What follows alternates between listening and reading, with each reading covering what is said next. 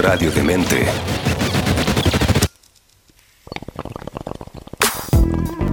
Digna receptora de canciones, poemas, películas, libros, novelas. ¿Y cuánto registro existe en la historia de la humanidad? Verde y generosa. Ha inspirado a artistas, políticos y filósofos. Es justo hablar de la cultura canábica. Es justo hablar de Mundo Cannabis. con Adolfo Esteves, junto a Pescado Marino y Pancho Ugarte. En radiodemente.cl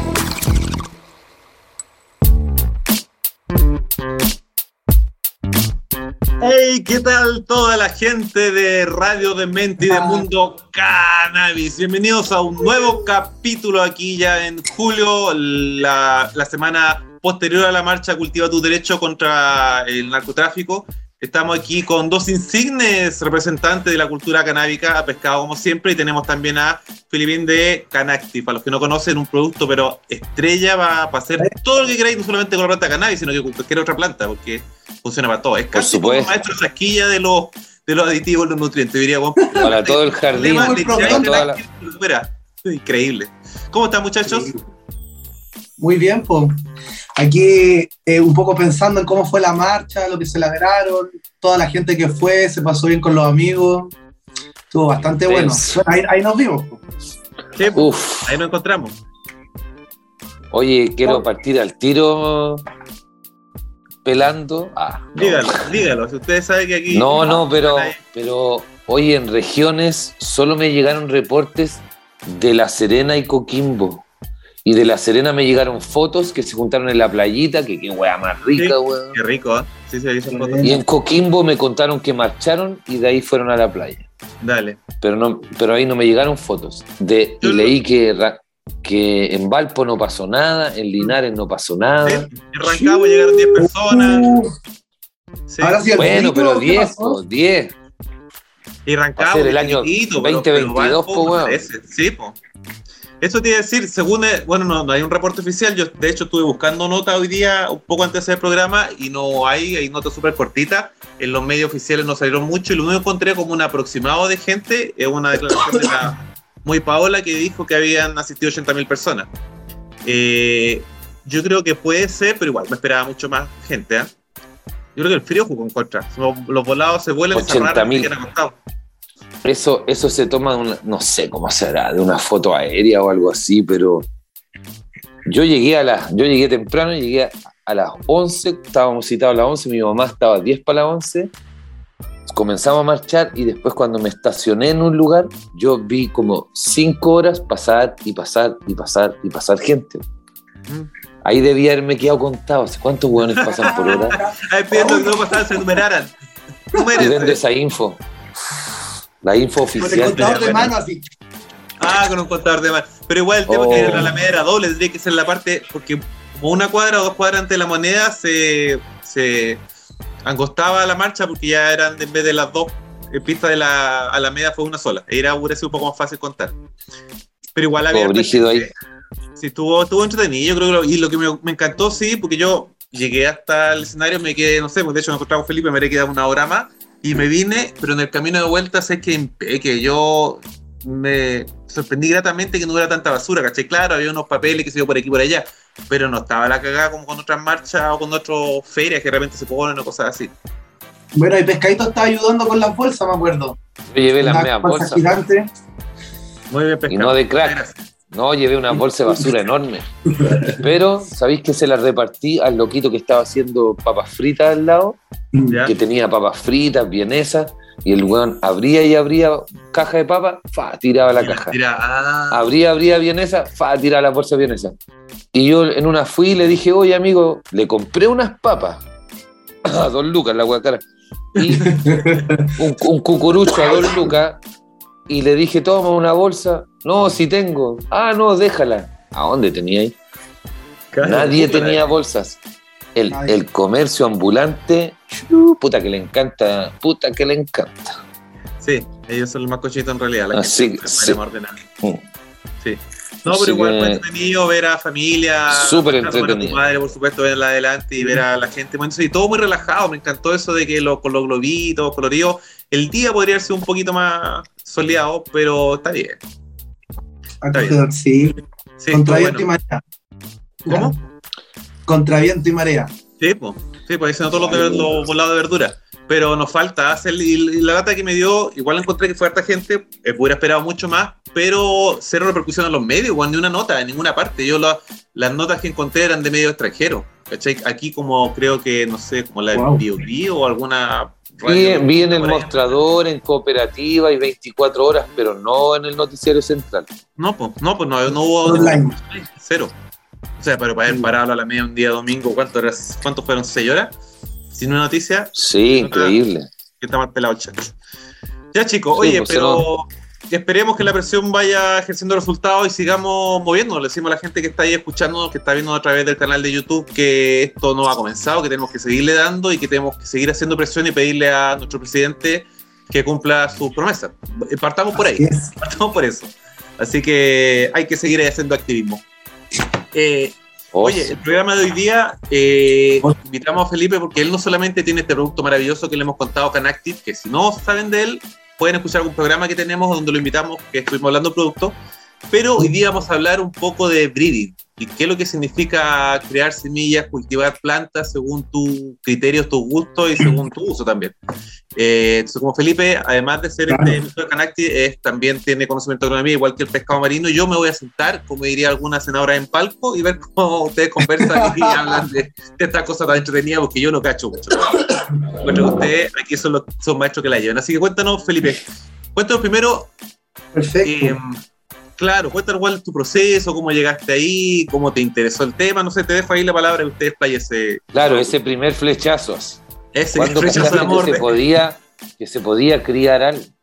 El, el- el primer flechazo me lo pegué cuando fui a la casa de un amigo, el Marce, y me dijo, mira, eh, quiero que probé esto, fumé, me acuerdo, una blueberry, después me Oh. dijo, mira, quiero que fumé esto otro, me fumé una haze, recuerdo, y luego me pasó eh, un cogollo que era la cruza de esas dos plantas, o sea que una de esas plantas polinizó la otra, Oh, se crearon semillas y de estas semillas él cosechó esa flor y me dio de fumar. Y me di cuenta que era, era posible mezclar dos plantas en el cannabis y que con eso se mezclaban muchas cosas eh, fenotípicas, o sea, como estructurales de la planta, como también se empezaban a mezclar ciertos aromas y terpenos. Y ahí es donde yo creo que fue como el primer flechazo y dije, oye, este- está, está interesante esto, ya no me, no me conformo con comprar un paquete o una genética de algún lado, sino que también puedo hacer algo que salga de la creatividad de mi cabeza. Buena. Así que ese fue como el primer acercamiento y que lo encontré entretenido. Uno, uno como cultivador eh, siempre va resolviendo problemas y va aprendiendo en el camino, pero cuando lleváis tiempo en esto, eh, cada vez el cultivo se te empieza a hacer más fácil, se te empiezan a, presentar menos problemas y con eso están como esas ganas de, de, de seguir haciendo algo un poco más difícil o que te demanda un poco más de estudio y de tiempo. Así que el breeding es como esta etapa del cultivador un poco como final, donde tomas toda la experiencia del, del cultivo y ya lo empiezas como a proyectar en un cruce genético. Así que eso lo encontré bastante Es como, entretenido. como- es como el paso siguiente, se imagina un poco guardando las proporciones, por supuesto, con lo que es el mundo, y en este caso es más simple, pero el- porque el otro tema del, estoy pensando en los vinos, ¿cachai? Que hay gente que efectivamente le gusta el tema del vino y después empieza a investigar respecto a la cepa, los que tienen la posibilidad de poder hacer un cultivo, un- eh, un- tener una viña, y también de ser interesante, yo creo que el, el objetivo siempre me pareció muy parecido la, la cultura y la onda del proceso del vino con la cannabis, ¿cachai? Porque necesita un buen cuidado, necesita guarda, ¿cachai? Hay combinaciones que tú puedes hacer, puedes crear tu propio Claro. sabor, tu propio aroma, ¿cachai? No, pero por ejemplo, ya, esa es producción del vino. Y embotellado, cuando tú decís Ah, guarda, ya hay embotellado, ya hay cosecha. Pero aquí es, por ejemplo, ahora sí, eh, a Marcianeque le da la weá por tener un pitbull, o a no sé quién le dio por tener pitbull. Y andan todos ahí con su pitbull. Y después, no, que el, que el pitbull francés. Bueno, ¿quién hace esas razas? eh, uno la, va al Walmart, al líder y saca, mete la mano y sale una raza nueva de perro. No, pues hay criadores que dicen, oye, este perro lo quiero enanizar porque ahora el mercado es en departamento, ya no tienen patio los clientes. Eh, a veces el mercado también crea las necesidades. O está, como bien dijo mi amigo Canacti, un capo, dijo, cuando ya tu mente quiere más, cuando ya eh, te manejáis en el cultivo y te queréis poner otras pruebas, no sé, quiero, oye, eh, no quiero controlar con químicos la tal plaga, quiero tener unas plantas resistentes a una plaga. O, por ejemplo, en mi gusto, yo soy un hueón básico, básico total. Onda, las moraditas, hasta el día de hoy. Yo, las moraditas, eso es como, de verdad es como lo más básico, así como a un cabro chico ofrecerle un koyak. De ahí, de ahí, parte. Oye, y eh, respecto a eso mismo, eh, Felipe, cuando tú piensas crear una variedad nueva, ¿por dónde partís? Eh, primero, bueno, entendiendo un poco esto, lo de las cruzas, lo primero es como cruzar, lo que tengáis a la mano. ¿Por qué? Porque eso te va a dar como una noción de cómo conoce el papá, la mamá o las dos mamás, eh, conoces sus sabores, su, su línea terpeno, entonces después te das cuenta qué sucede con el hijo. Y luego de esa primera experiencia, que es como al azar con las plantas que uno tiene, dice, oh, me, di cuenta que el macho entregó eh, cierto color, o me di cuenta que la hembra entregó ciertos aromas a chicle, y, y ahí uno empieza a, a, entender de que tiene que buscar dentro del papá y la mamá características que tú quieras obtener en el hijo y, e intentar que estas características se puedan mezclar al momento de, de polinizarse y que en el hijo se vea reflejado eso. Entonces, pero o sea, como primer paso sería conocer muy bien cuáles son los progenitores de la, de la nueva crianza, digamos. eso es esencial. Hay, esencial. hay, hay clases de genética, Mendel y, cosas así que te, que te enseñan un poco un, modelo más biológico y matemático de cómo se hace esto, pero, pero, pero básicamente eh, es encontrar la característica que te gusta en, una planta, puede ser de sabor o de color, como dijo el pescado, eh, y en la otra planta encontrar quizás su vigor, su tamaño, y así tú puedes obtener una planta de un rico aroma, pero que también sea muy productiva cosa que quizá en el mercado solo hay una que sabe muy bien, tiene muy buen aroma, pero son cogollos chiquititos. Entonces el, el, breeding o la crianza te, te, ayuda a que tú puedas tomar esa planta, puedas conservar esa línea de sabores y colores que te gustaron, pero puedas meterle la genética de otra planta que es más vigorosa, que es más productiva y así poder obtener una descendencia tanto como con muy buenos sabores a que también sea muy productiva. Perfecto. Ahora, entiendo de eso, yo no sé si lo así, tenéis como una lista de requerimientos de la planta que tú querés lograr tu planta objetivo, digamos. ¿No es cierto? Cosas que queréis rescatar de los progenitores. Entonces, básicamente, tú vas probando con las parejas, las mezclas, hasta lograr la característica que tú quieres, porque eventualmente puede salir otras que no estás interesado. Parte un poco antes, parte cuando digo, ya mira, eh, creo que en el mercado eh, hay una planta que sabe a crema de maní y, ese, y terpeno no se encuentra muy común en el, resto de, de, los bancos, de la gente que te ofrece semillas. Entonces encuentro ahí algo atractivo, primero tengo que comprar esa, esa genética y luego de eso buscar dentro de las posibilidades de la semilla que me aparezca una planta que sepa a eh, crema de maní. Entiendo. Ahí parte todo. Entonces, primero parte en la cabeza. Ok, veo que esta genética no está en todos lados, la quiero traer para poder compartirla, ¿no es cierto? Entonces, la traigo, la selecciono y luego de eso busco otra planta eh, que tenga estas características también. Quizás me gustaría que esta crema de maní tuviera eh, tonos afrutados. Eh, particularmente me gustaría que oliera también a limón.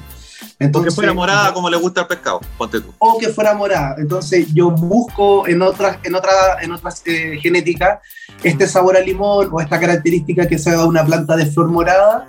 Y luego que ya tengo mi planta morada y mi planta que sabe a crema de maní, yo la cruzo y puedo ofrecer a la gente algo mucho mejor que no es ni solo morado, porque ahora es morado y tiene sabor a crema de maní.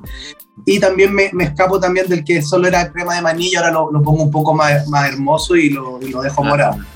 Qué bueno. Entonces eh, eh, ahí parte desde, desde algo que yo quiero juntar, luego lo tengo que encontrar y una vez que lo encuentro y que tengo esos indivi- individuos que pasan a ser parentales, Ujú. eh, el papá y la mamá, estos los junto y empiezo a desarrollar esta línea genética hacia abajo. Perfecto. Buena. Y ahí supongo que la primera emparejada eh, de las semillas que logra, ahí tenía un, un, un abanico de posibilidades y la idea es cultivarla y después probarla, fumarla y ver si conseguiste el objetivo, cuál apunta más cerca del objetivo. Y esa iteración podéis seguir haciéndola, ¿tiene alguna restricción? ¿Qué ventaja o desventaja tiene? Y, y claro, cuando, cuando uno ya tiene la semilla y la, y, y- y la germina y, la- y las prueba todas, ahí tú tienes que tirar un número mínimo para poder darte cuenta cuáles fueron las variaciones que hubieron en la descendencia a partir de esos dos papás. O sea, si yo tengo un, pa- un papá eh, afrodescendiente y, un- y una mamá chilena, yo, mi, mi- mi- idea es ver en los hijos cuántos hijos eh, con color afrodescendiente eh, tengo y cuántos hijos chilenos, blanquitos o más morenitos voy a obtener. Y luego de eso veo qué tan fuerte es el, el papá afrodescendiente en su descendencia. Si es que de 10 hijos me salieron 9 afrodescendientes, o sea, era muy fuerte. ¿Cachai? Entonces, eso mismo ocurre con las plantas y, y uno tiene que entender qué es lo que quiere y una vez que ve todo el abanico, ahí por lo menos, por lo menos yo, como yo hago el trabajo, es si es que hay un gran porcentaje de esos hijos que me salieron maní y que me salieron morados, entonces ese cruce o esos parentales que escogí en el paso anterior me sirven. Por ende, por ende, esa línea genética yo la podría seguir trabajando. Ya. Si es que yo, por ejemplo, eh, cruzo esta crema de maní con otra planta morada y la mayoría de las plantas no me salen ni con el sabor de crema de maní o de 10 me sale solo una o dos moradas, Ya. entiendo que en los papás no estuvo bien hecha la selección, No por ende formar. yo esos trabajos ya no los continúo, entiendo. porque no, en realidad no se logra lo que yo busqué desde un principio. Mm. Entonces, después de escoger los parentales y de hacer la polinización, es como el primer descubrimiento, tu- la primera germinación, y ahí tú puedes ver, idealmente, sean 100 o 1000 individuos, y, y tú ver cómo se agrupan esta- estos diferentes como fenotipos. Ah, mira, me salieron 30 así, me salieron 20 así, porque cuando tú tiras solamente 10 semillas, puede que te aparezca una parte nomás de todo este espacio muestral. Entonces uno es tan acotado que uno no, no, no, no, no sabe bien si lo que está escogiendo realmente eh, ¿Es un es así, representativo o no? Claro, es representativo o no, claro. claro. Entonces Perfecto. idealmente fueran 100, eh, 1000 individuos. Eso en, en la realidad chilena no, no ocurre. Entonces por eso uno intenta hacer breeding de manera seria, pero siempre tiene eh, esa limitante, que es el, el número de individuos con el cual nosotros podemos llegar a descubrir y poder seguir trabajando la genética, que básicamente eh, es, es eso, identificar qué papá es dominante y en la descendencia domina con los rasgos que yo quiero, Eh, ando buscando. quiero ando buscando, claro. Buena. ¿Tú, Eh, tú pescabas y esta- hecho algún, algún cruce? Años atrás, sí. Sí, hice. Me acuerdo cuando había. Era muy fácil tener regulares, ahora es muy caro tener regulares. Claro. Pero años atrás, claro, eh, tenía un invernadero y hice con cactus también. Y con los cactus me pasó algo porque a mí me gustaba como la línea pura del cactus chileno. Y le tenía miedo al híbrido porque era como una contaminación del, del nativo. Pero encontraba que era mucho más rápido, gordito, salían cosas tan nuevas Bueno, pero recuerdo que con, con los primeros machos se cambiaba polen y tuve ese experimento, oh, no me acuerdo cuál era el padre, pero era una índica, no me acuerdo, creo que Tasquenti, con una super sativa que había en ese tiempo, la Sierra Charlie, que era como una chilensis, que era como una chilensis. Y claro, ver ese moño híbrido, así como, oh, cuando salía y no era tan guatona como esta afgana que tiraba un solo tridente, como Claro. tres cogollos. Claro. Ahora tiraba 15 cogollos guatones, así lo que ahora es cualquier planta, cualquier planta. Claro, descubrimiento. eh, ¿cachai? Era como mi primer skunk, así. Ah, Y en ese tiempo, claro, era, era era muy fácil conseguir sativas puras y índicas puras. Entonces, eh, hacer tu primer Mendel, o y claro, tirar las pepas, pero uno tiraba. En ese tiempo yo tuve la suerte que tú, trabajé en un invernadero, entonces tuve acceso a harto espacio, como para tirar 40 plantas. Pero, Buena. pero no todos tenían eso. Mis amigos tenían cuatro plantas con suerte. Entonces, te- tener un macho era un cacho. Te, te quitaba mucha producción. Sí, pues. Entonces, yo tenía espacio para tener machos y tuve la suerte de, de ver la planta. Era, ahora estamos hablando de regular, Claro. pero pasaba eso, que a mí me tocó ver la sativa pura de hojita fina y la sativa de hoja lechuga. Como esa marcación nomás. Pero, eh, ¿cuál salió igual? ¿Cuál mantuvo el fenotipo de larga floración? Porque son muchas las características, no, no es una característica. Morada, ¿no? Pues morada, alta, Mm. resistente al hongo, hedionda, hedionda al corta. Claro, son muchas, son muchas características. Entonces, ah, eh, Felipe está aquí reduciéndolo, pero en realidad él tiene. Todo esto se llega testeando. Tú no podís. de- eh, nunca te va a gustar una planta viéndola, tenés que fumarla. Y si ¿Qué al te fumarla pasó? te gustó. Justo está diciéndome eso y estoy pensando un poco lo que te pasó a ti con la Moderati, que le tenías tanta fe y al final no pudo cumplirse la expectativa. Claro, la Moderati fue una. Y con otras también nos pasó. En el, es que te va a pasar, te va a pasar, tú vas a invertir en semillas, porque qué, como te dijo el Felipe, tú- uno ya tiene una idea, ya voy a trabajar en este eh, maní. Oye, ¿y por qué se ve poco? Pues se ve poco para no tener un tangi, no, no me vaya a salir con un gorila. No, no me vaya, no, ¿cachai?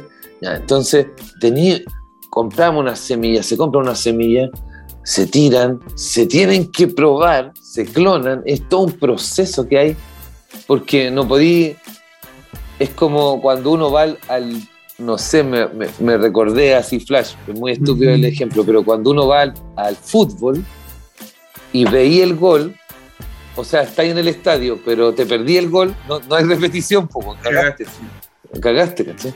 Entonces, si, si tú sacas una planta buena y te gustó, y, pero los breeders clonan todo y mantienen en su mente, después trabajan igual que los que tracen con los Con los colonias, Mm. después eh, fuman, fuman, yo he visto a este hombre aquí fumar y dice, oh, este, este se llevaría súper bien, como que extrapolan, Mira. ¿cachai? Pero porque se sabe, así se trabaja, así se O trabaja. sea, ahí, ahí tenía otro dato súper importante para un buen breeder. O sea, aparte de tener claro dónde querer ir y conocer la- las plantas que tenéis, también saber identificar las variedades, las características de las variedades al fumarlas, ¿cierto? Sí, es que- plantarla Pa- y. pasa esta otra cosa, po- podéis contar, sumarlo a errores que tal vez podéis darnos datos, Felipe, pero hay un error muy típico que la gente me comenta a mí, que le salió una semillita, la tiró y la planta es espectacular y la va a seguir tirando. Y yo le digo, pero ¿qui- ¿quién fue el polen? ¿Cuál fue el padre? ¿Quién, ¿Dónde quién la polinizó? No tenéis ni idea. El cartero. le digo. El vecino. Entonces, el, El no, vecino, no ¿qué po- pasa? no, no, pues tú tenés que, porque tenías una madre muy bonita con este cogollo que te gustó y la polinizaste con ese macho que tenía ahí en un macetero de un litro, weón. No, no la caí, ¿cachai? Entonces, cuéntanos un poco de tu polen, de- porque hay métodos para obtener polen. Eso podéis contarnos.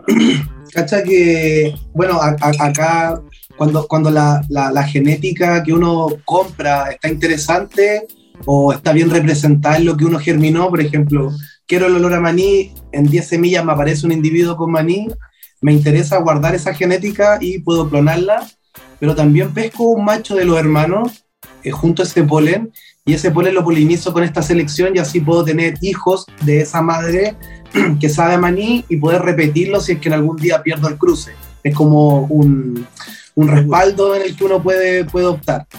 Y, y- y básicamente ahí cuando uno ve un buen macho, también se le empiezan a ocurrir otros cruces y ahí ese, ese mismo polen lo puede ir eh, repartiendo por diferentes hembras. Y ahí es donde uno va haciendo como un, un pequeño testing de qué cosas podrían llevarse bien con qué. Y, y eso uno ocupa plantas muy pequeñas, eh, Sí. le dan 20 semillas, 30 semillas. Y ese es un trabajo más de casa en que uno va probando y viendo los olores. Y así empieza a entender este, este macho, esta hembra, diciendo, ah, mira, este entrega tales cosas. Y ahí es donde uno sabe que podría cruzarse bien con otros. Ese es como, como se maneja el polen en el lado regular.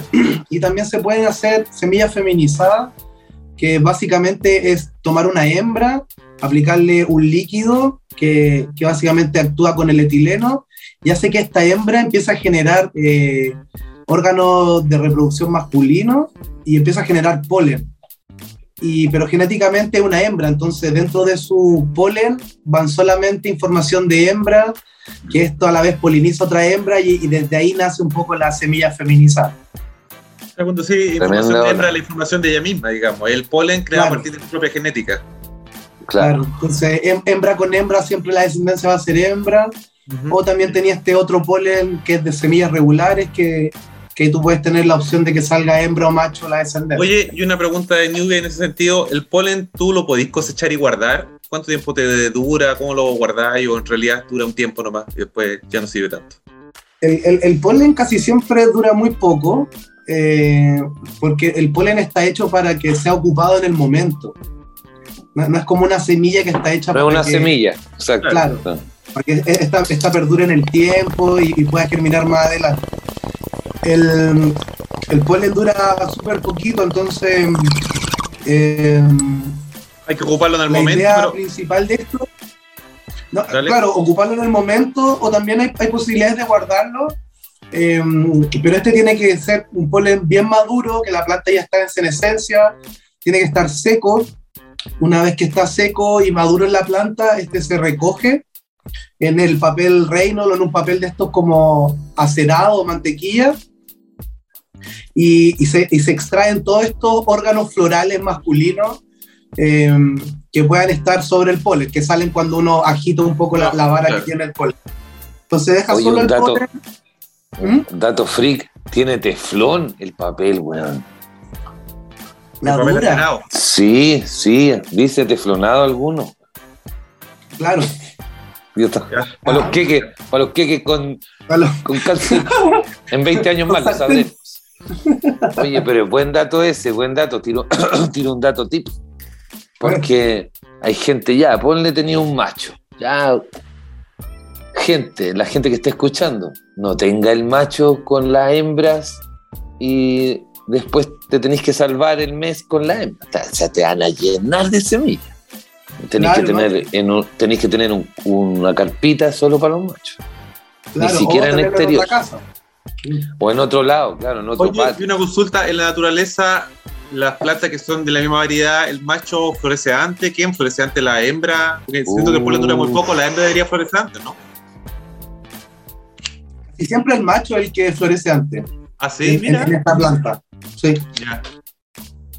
Entonces, co- como, como también eh, hembras dentro de las mismas hermanas florecen antes. Entonces, tú, tú vas teniendo como camadas de hembras y machos que están como dispuestos a polinizarse y después cuando va pasando el tiempo son otros individuos y, y se rige un poco así, no es, no es tan estricto. Ok. No es que Claro, todas florezcan pero- juntas o que todos No. florezcan juntos los machos. Y, y dentro del mismo individuo, igual que en las hembras en exterior, que a veces uno puede ver que arriba esté súper maduro y abajo están esas pelusas todavía blancas, en el macho también uno a veces ve ese vigor y veis ¡oh! todo el racimo amarillo y después tira otros laterales acá. Perfecto. Entonces, y hay que pensar que esta planta no la polinizan las abejas, la naturaleza. En la naturaleza el viento El se va a llevar esto. Entonces eh, va a estar tirando constantemente viento. No es que hoy sea el día de polinizaciones, Mm, como en las películas cuando le dice, cariño, estoy con la temperatura adecuada. Cariño, estoy con la temperatura. No, pues bueno, no es así. ¿cachai? Bueno, y Y también sale es la Adam. Sandler. Y de ahí sale Adam Sandler. Oh. Peor- Oye. peor mal.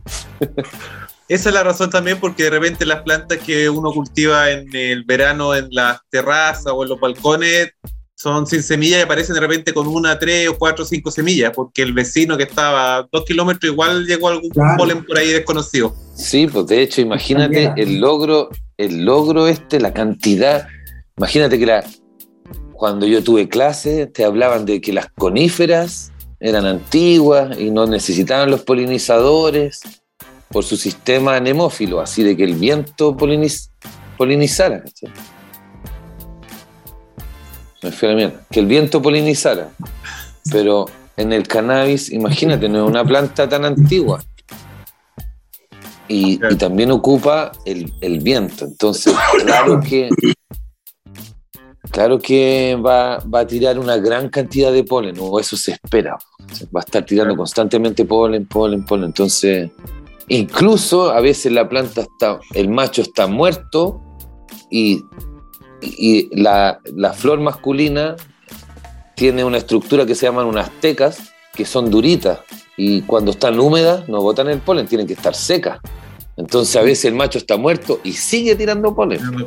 Claro. ¿Te ha, te ha pasado a veces que no cachaste y había un macho y cuando lo sacaste, lo moviste y quedó la cagada? Y tuviste así, oh. Entonces, como cuando llegan los pacos, así, pa, tirando el tiro, humo. Por eso he escuchado que recomienda cuando mueven los machos ponerle una bolsa encima, moverlos cubiertos, así como encapuchados, por si acaso. Claro, para que no se polinice, por si suelta. Oye, espera, Felipe me está contando entonces que... eh, Ah, para la- terminar, la, recolección de polen, muy importante que el macho eh, es- esté ya ceneciente, o sea, que su estructura esté muriendo.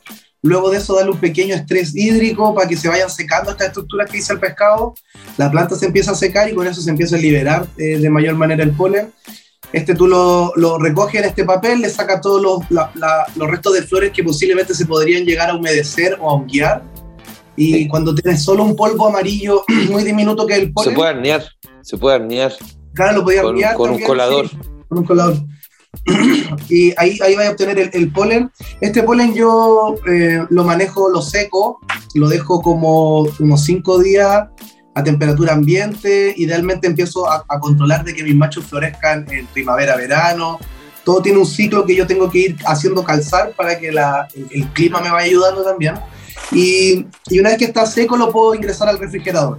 Y ahí en el refrigerador en, en varias bolsas Ziploc para que la humedad no me llegue a este polvo que se llama polen, eh, pueda durar eh, más días en el refrigerador. Yo he hecho pocas pruebas, pero sí funciona a los 7, a los 15 y a los 30 días.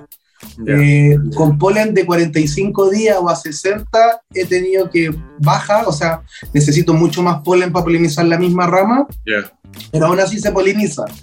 Entonces, yo, yo diría que el polen, en, en- si uno lo, lo termina bien en planta, lo seca bien y evita que esta humedad del refri traspase, Tongué. Mm. sí, yo creo que po- podría llegar a, lo- a los dos meses en que el polen aguanta.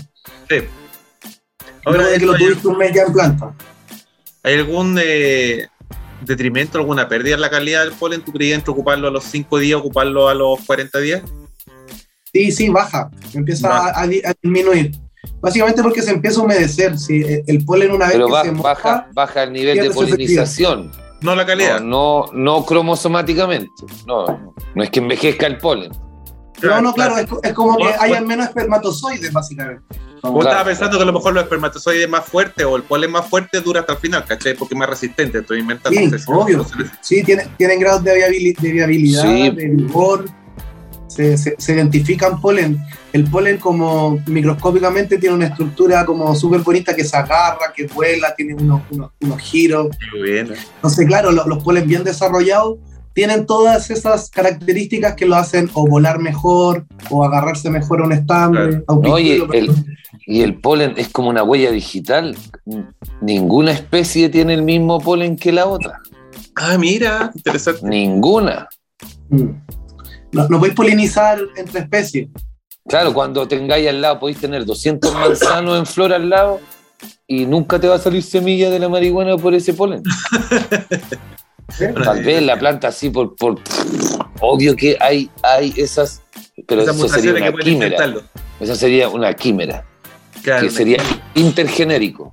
qué Y yo una vez lo vi en cactus, en el Wow. desierto Argentina, viajé a la mierda para ir a ver un cactus alto y unos chiquititos que no tenían nada que ver, así como el ligre en la naturaleza, pero pasa uno en mil millones de... La naturaleza tiene muchas barreras para que no pasen eso y hayan mutantes. Pero en el cannabis mejor. no, difícil, difícil. Oye, difícil, pero eh, eso, conservar el polen, pero, pero como va perdiendo la viabilidad, es muy bueno que ustedes tienen que saber el- la floración de su hembra, los tiempos de floración, para que no estén dando jugo, tirando un macho muy tarde o muy temprano y pierdan la viabilidad Claro. del polen. po. De hecho, esa es la, la siguiente pregunta que le iba a hacer. ¿Cuánto es más o menos supongo que debe variar dependiendo de la variedad de lo que uno ande buscando y qué tan obsesivo sea con la meta a la que quiere llegar? Pero más o menos, ¿cuánto demora entre decir ya, voy a buscar el con olor a, a crema de maní y morado? Desde que pensáis, Uh. lo pensáis hacer. ¿Cuánto tiempo es ese proceso? Uh, Yo es- sé que es uh, por eso, porque supongo que va a depender también de la variedad y que porque a lo mejor encontráis uno que es cremoso, pero no tanto. Entonces seguís buscando el más cremoso. Entonces va a depender Claro, también claro, de. no como si, todo saliera jabonado, si todo saliera jabonado, Si todo, si todo fuera fácil, eh, Como no lo va a decir la vida. como no es así en la vida, pero si todo sería fácil, claro, uno podría llegar a seleccionar buenos parentales en un año. Eh, ese es como lo más común, encontrar dos parentales buenos dentro de un año. Luego de eso tú lo cruzas eh, y la descendencia la estarías obteniendo recién como al otro semestre, ahí van como un año y medio, en donde tú recién pruebas lo que pasó o lo que hiciste. Y, y una vez que tú lo pruebas y que, y que sabes que, que funciona y, y viste quizás que se te repitió, tuviste un golpe de suerte y se repitió en todos los hijos, ahí tú recién podrías llegar a trabajar esa genética para poder venderla o feminizada, eh, ha- haciendo que la hembra polinice a una, una hermana, su propio clon, o, o, un- o una, una línea F1, F2 de, a partir de, de- desde ese, desde esa generación que te gustó ya lo que viste, porque básicamente uno lo ve antes de empezar a, a sacar. Eso sería como lo más simple, lo más rápido y que no siempre es lo mejor, porque como no le pudiste dar trabajo a la genética que hiciste, es un trabajo como que conlleva mucha suerte, que tus parentales sean tan buenos que en tu, en tu primera generación sea muy buena y con eso tú puedas vender ese trabajo. Pero básicamente... Disculpa, que no trabajé la genética tiene que ver con la estabilidad de, de la Con la estabilidad, del individuo. claro. Claro, que, que vendáis el F1, la primera, el primer resultado del cruce de estos padres, que ya sabemos gracias a Mendel, se van a expresar en una proporción en la que van a expresarse la mamá, el papá y el abuelo, pero, pero no, no, no, te, no, no al toque te va a salir los ojitos azules de la mamá, el color moradito, Claro. Te No, y, una, y una vez que sale, uno intenta de que empiece a salir en todos los descendientes. O sea, es un poco lo que me refiero en trabajar la genética, en que Perfecto. uno, uno busca el rubio de ojos azules, pero después Como ir, uno tiene ir que... reforzando la característica que más te gusta. Sí, Asegúrate que de los más individuo. claro, y eso es trabajar. Entonces, es un golpe de suerte, básicamente, que en el primer cruce salgan todos rubios ojos azules, no pasa mucho. Eh, mucho del trabajo que se vende de gente que quiere hacer semillas pero no entiende mucho el trabajo, vende eso, eso ese tipo de trabajo. Eh, y, y- y eso es como la, la manera más rápida y que no, y no conlleva tanto trabajo. Luego de eso tú podéis trabajar esto, estos, eh, estas líneas filiares y, y- y realmente estabilizar esto, esto que tú pensaste con los papás y que lo lograste al fin y al cabo. Y lo más entretenido es cuando tú desde esas estabilizaciones las cruzas con otras estabilizaciones, con líneas di- totalmente distintas.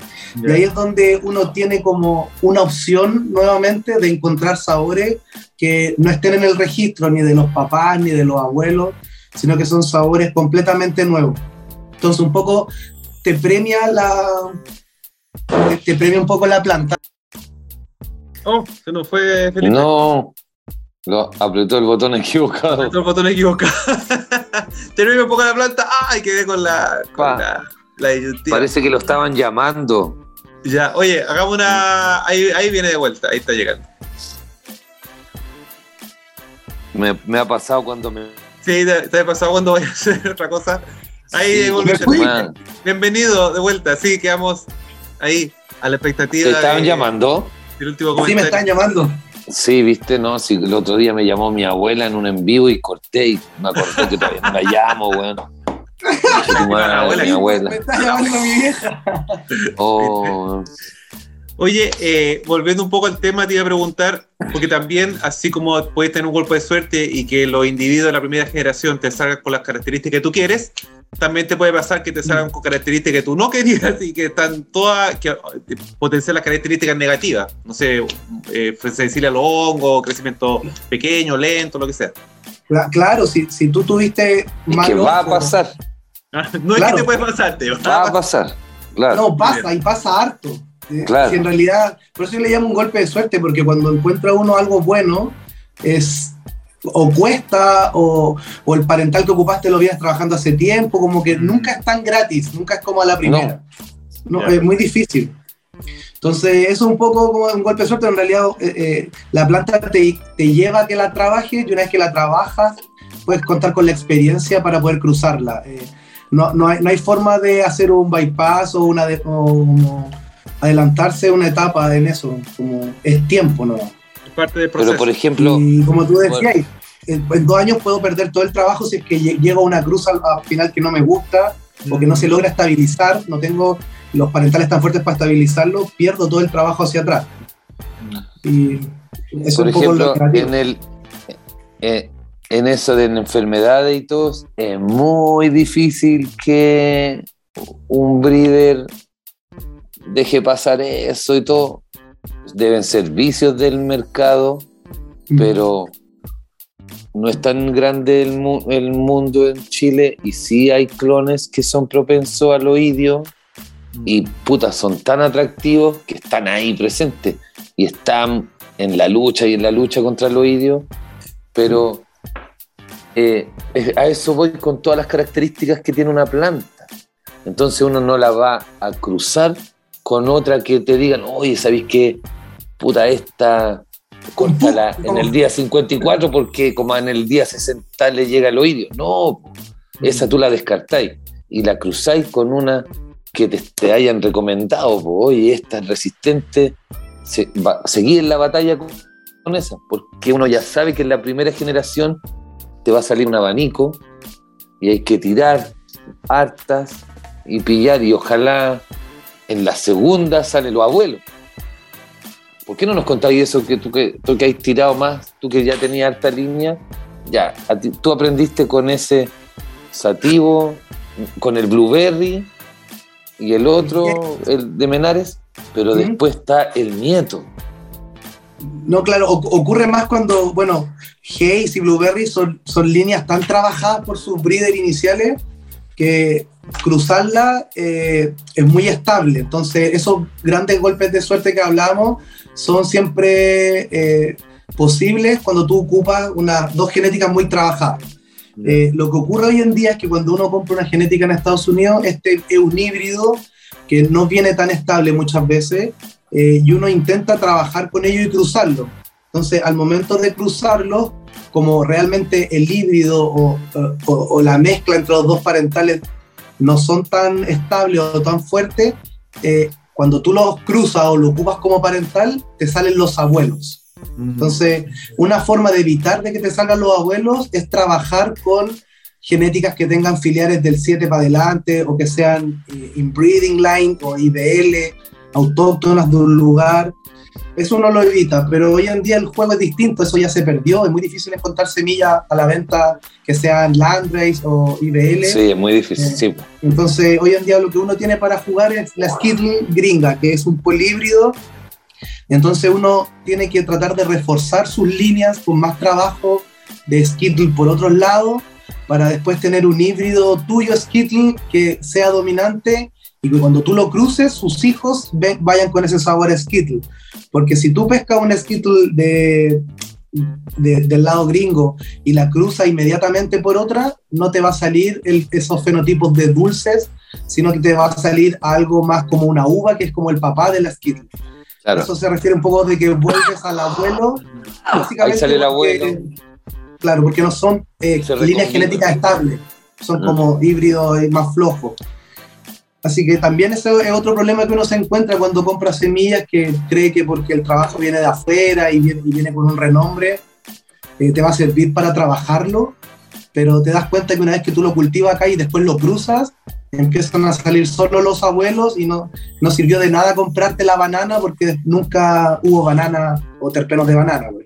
Ahora, igual eso en- para un breeder que tiene claro lo que necesita hacer, eh, mala onda porque te atrasan el, en el cronograma y cosas en la meta no las puedes lograr. Pero por otro lado, supongo que también puede ser un golpe de suerte si te encontraste con un abuelo con una característica que tú no habéis visto o que es súper escasa.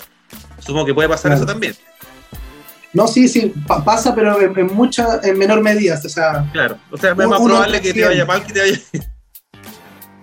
Claro, entonces un banco puede tener estos golpes de suerte, pero, pero que te vendan 10 genéticas como si fueran golpes de suerte, eso ya Claro. no, es tan, Sí, tan sí, probable. no se entiende. Dale.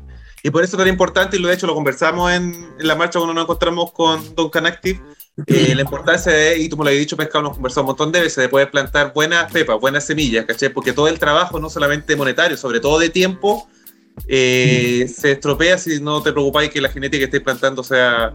Claro, la o sea, eh, ahora, ahora hablamos un poco de como el, el trabajo de crianza o breeding para un, un uso solamente lúdico, Claro. como el, el fumar cosas con sabores ricos o sabores distintos que te produzca más en una carpa, etcétera, etcétera. Pero, pero el, el breeding o la crianza también está en el lado medicinal, que lo, lo hablábamos ese día, que básicamente las plantas que contienen altos niveles de CBD, que hoy hoy día se ocupan en la medicina, son plantas más rústicas, de genética eh, orientada hacia el cáñamo, el cultivo de cáñamo.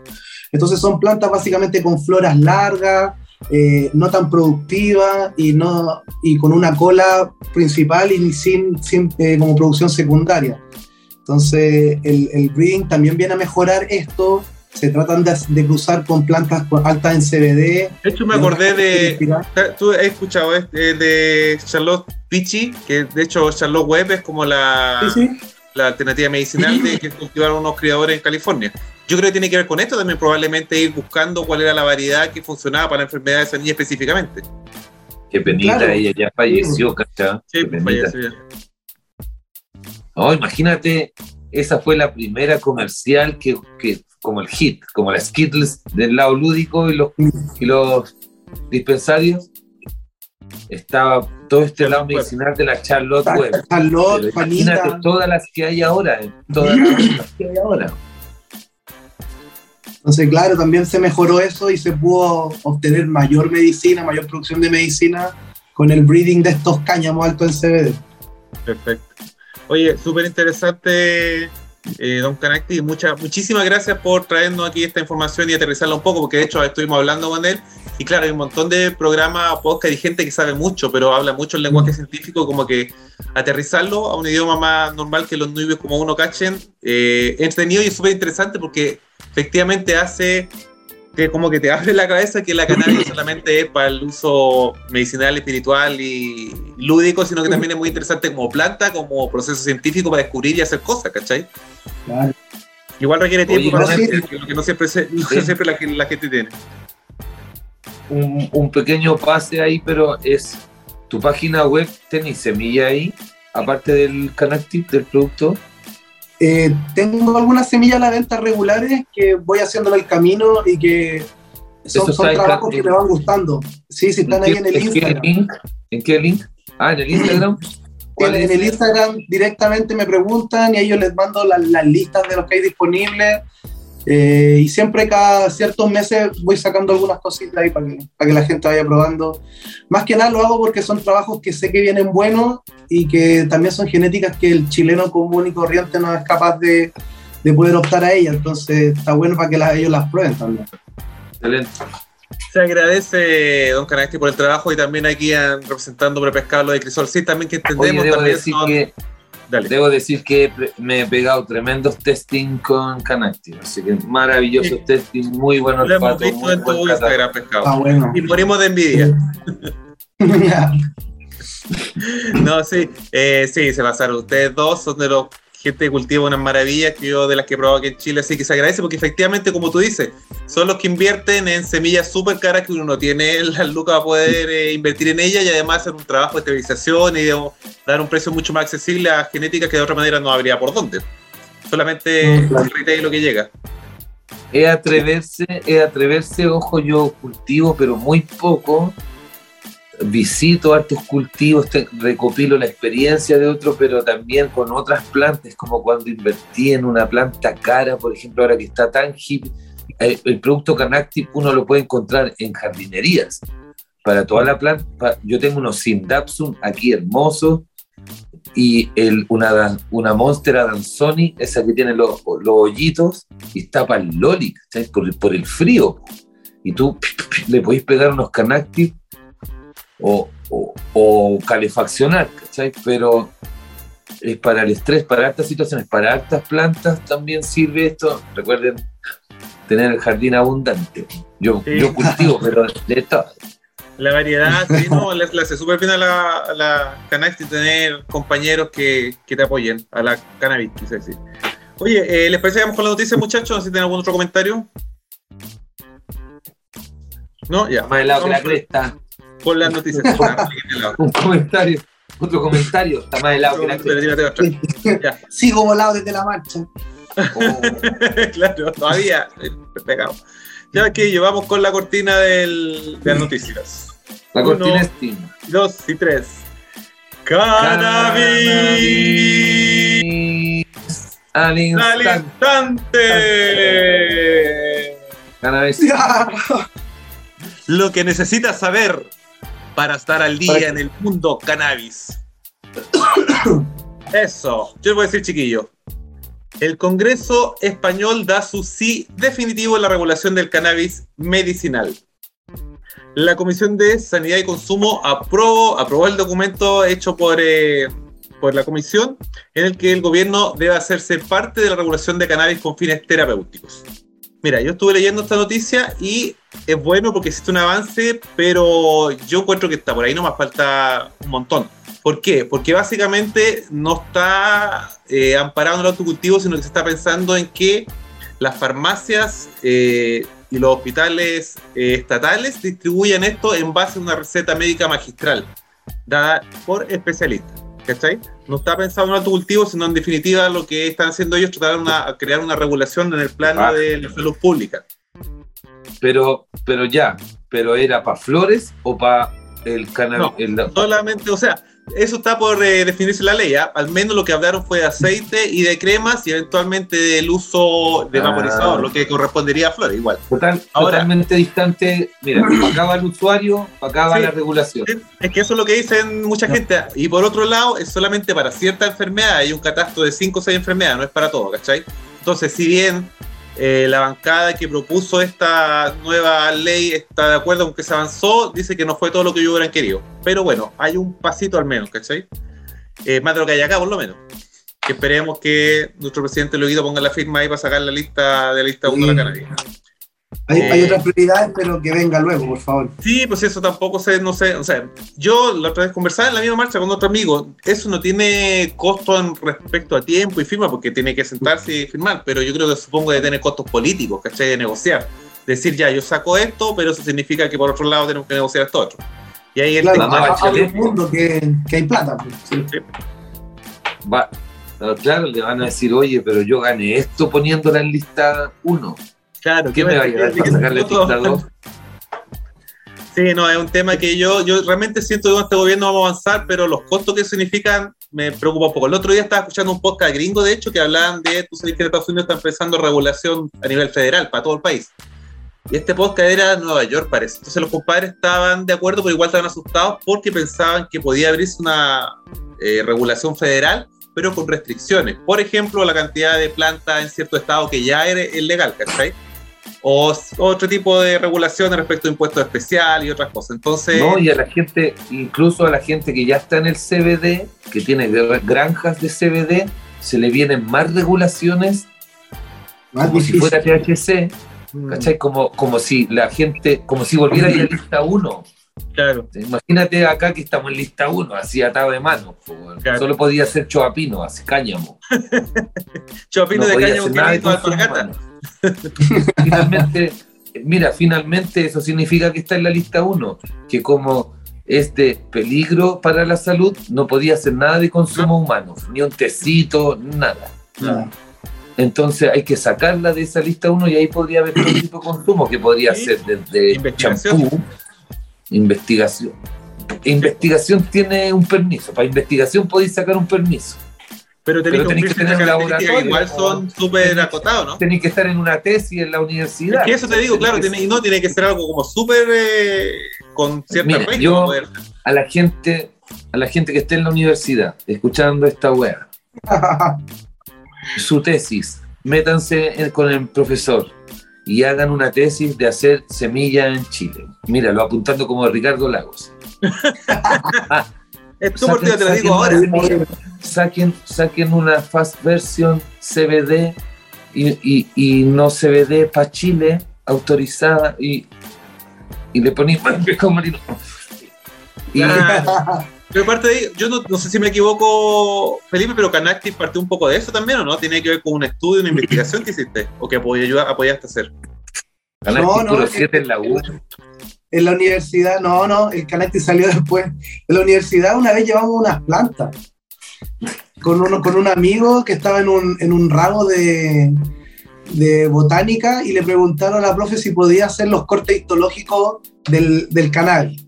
Y la profe dijo, bueno, pero con la condición de que en una semana más me tienes que traer la planta viva, porque de alguna manera aquí la tenemos que matar, entonces las raíces frescas, el, el- el tronco, la flor, ella, ella necesitaba toda la planta para que pudiéramos hacer el, el ramo. Histología es tejido. Es cuando se Y claro, el corte, el corte histológico básicamente es un corte así como muy delgado, donde se tiñen las paredes celulares y así uno puede ver como sus venas. Claro. El microscopio, claro. Muy linda ¿Y la qué tal todo eso? Estuvo bueno, pues, o sea, se, se llevó la planta, varios profes, primero fue un, fue un, un circo, mover una planta en floración Tranquilo. por el medio del campus. Nuestros compañeros decían, hoy están locos, eso", pero tenía- claro, pues en floración todo hediondo, pues. y, pero teníamos el, Oh. permiso de, teníamos el permiso de una profe que es una botánica seca en Chile, Ya, y, y, y claro, no, ella tenía el permiso y, y lo Para hicimos. sacar así una muestra. Así, así una muestra. Todo el resto se lo fumaron. Claro, claro. Entonces ahí incluso tuvimos problemas porque las flores se, se secaron y querían sacarle como era la universidad, tenían para poder analizar el peso seco y después las concentraciones de ciertas cosas. Entonces lo mandamos a un horno de secado que había en la facultad. Todos llevan muestras de hojas, de fruta y las van secando en un horno básicamente Me grande. imagino el olorcito que salió de ese horno después. Y al, al segundo día nos llama la profe diciendo, oye, vayan a sacar la muestra. no la sigan secando. no La wea preocupar". pesada. Qué buena historia. Buena historia te sacaste. estuvo, estuvo bueno. Con Bueno. mi amigo Néstor. Es- Muy bueno. Saludos, amigo Néstor. De ese recuerdo. Oiga, eh, muchas gracias de nuevo por estar con nosotros. Lo vamos a invitar para seguir hablando de esto en, Un capo. Claro, en vocabulario de gente de a pie, por Gracias. decirlo de alguna manera. Eso, de Eh, aquí. está súper interesante. Hay un montón de otras cosas que me gustaría preguntar. Gracias, Pescadillo, por su tiempo también por acompañarnos. A toda la gente que nos está escuchando, gracias. Eso. Nos estamos viendo entonces en un próximo capítulo. Saludos, que tengan excelente semana y buenos humos. El tiempo es relativo cuando hablamos de la cultura canábica.